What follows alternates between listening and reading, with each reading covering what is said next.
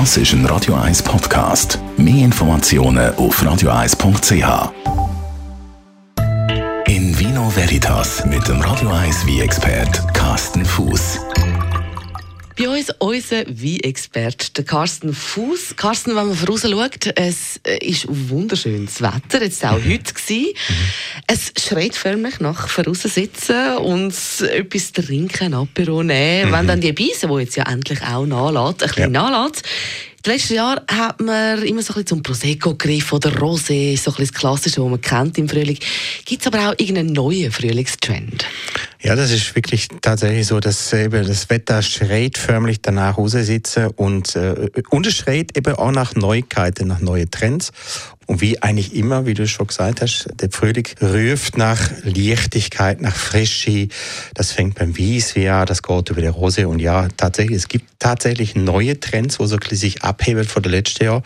Es geht hier zu der Nachhaltigkeit, zu Biodiversität, äh, nicht nur im Rehberg selber, auch sondern Diversität bitte wie äh, neue Trubesorte oder anders gesagt, neue alte Trubesorte, mhm. neue Entdeckige, mhm. alte Sorte, wie zum Beispiel die Sorte Timorasso aus Italien, wo man einfach über die letzten 40, 50 Jahre irgendwie nur wie Freaks Hunters kennt und das kommt zu langsam. Natürlich der allgegenwärtige Rose wird das großes Thema, sie wieder das Jahr. Aber vor allen Dingen, was mir aufgefallen ist, geht hier zu der Leichtigkeit, alkoholschwache wie spezielle Trubesorte und natürlich Nachhaltigkeit. Also es wird Bio wie Demeter und äh, Bio-Knospe und, und so weiter. Und das wird das große Thema sein in dem Jahr. Mhm. Alkoholschwache Wein, das ist gut für mich zum Beispiel. Ich vertrage ganz, ganz wenig. Die Nachhaltigkeit, wo du ja, sagst, ja. merkt man die auch im Geschmack?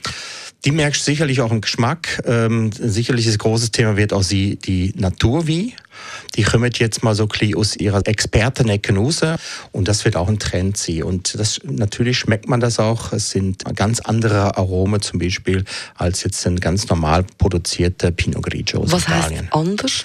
Sie sind äh, frischer, sie sind eventuell ein bisschen hefiger, sie haben nicht mehr diese gekünstelte, so dropsige Arome, sondern sind mehr auf der Frucht aufgebaut. Und weil die eben auch nicht filtriert sind oft, haben wir meistens eben auch ein Trübe wie im Glas. Oder das muss man erstmal wissen und dann, wenn man dann das Glas vor sich hat und hat dann damit gerechnet, dann vom ersten Schreck erhole und dann mhm. einfach mal probieren. Es sind ganz tolle Sachen dabei. Ja. Mhm.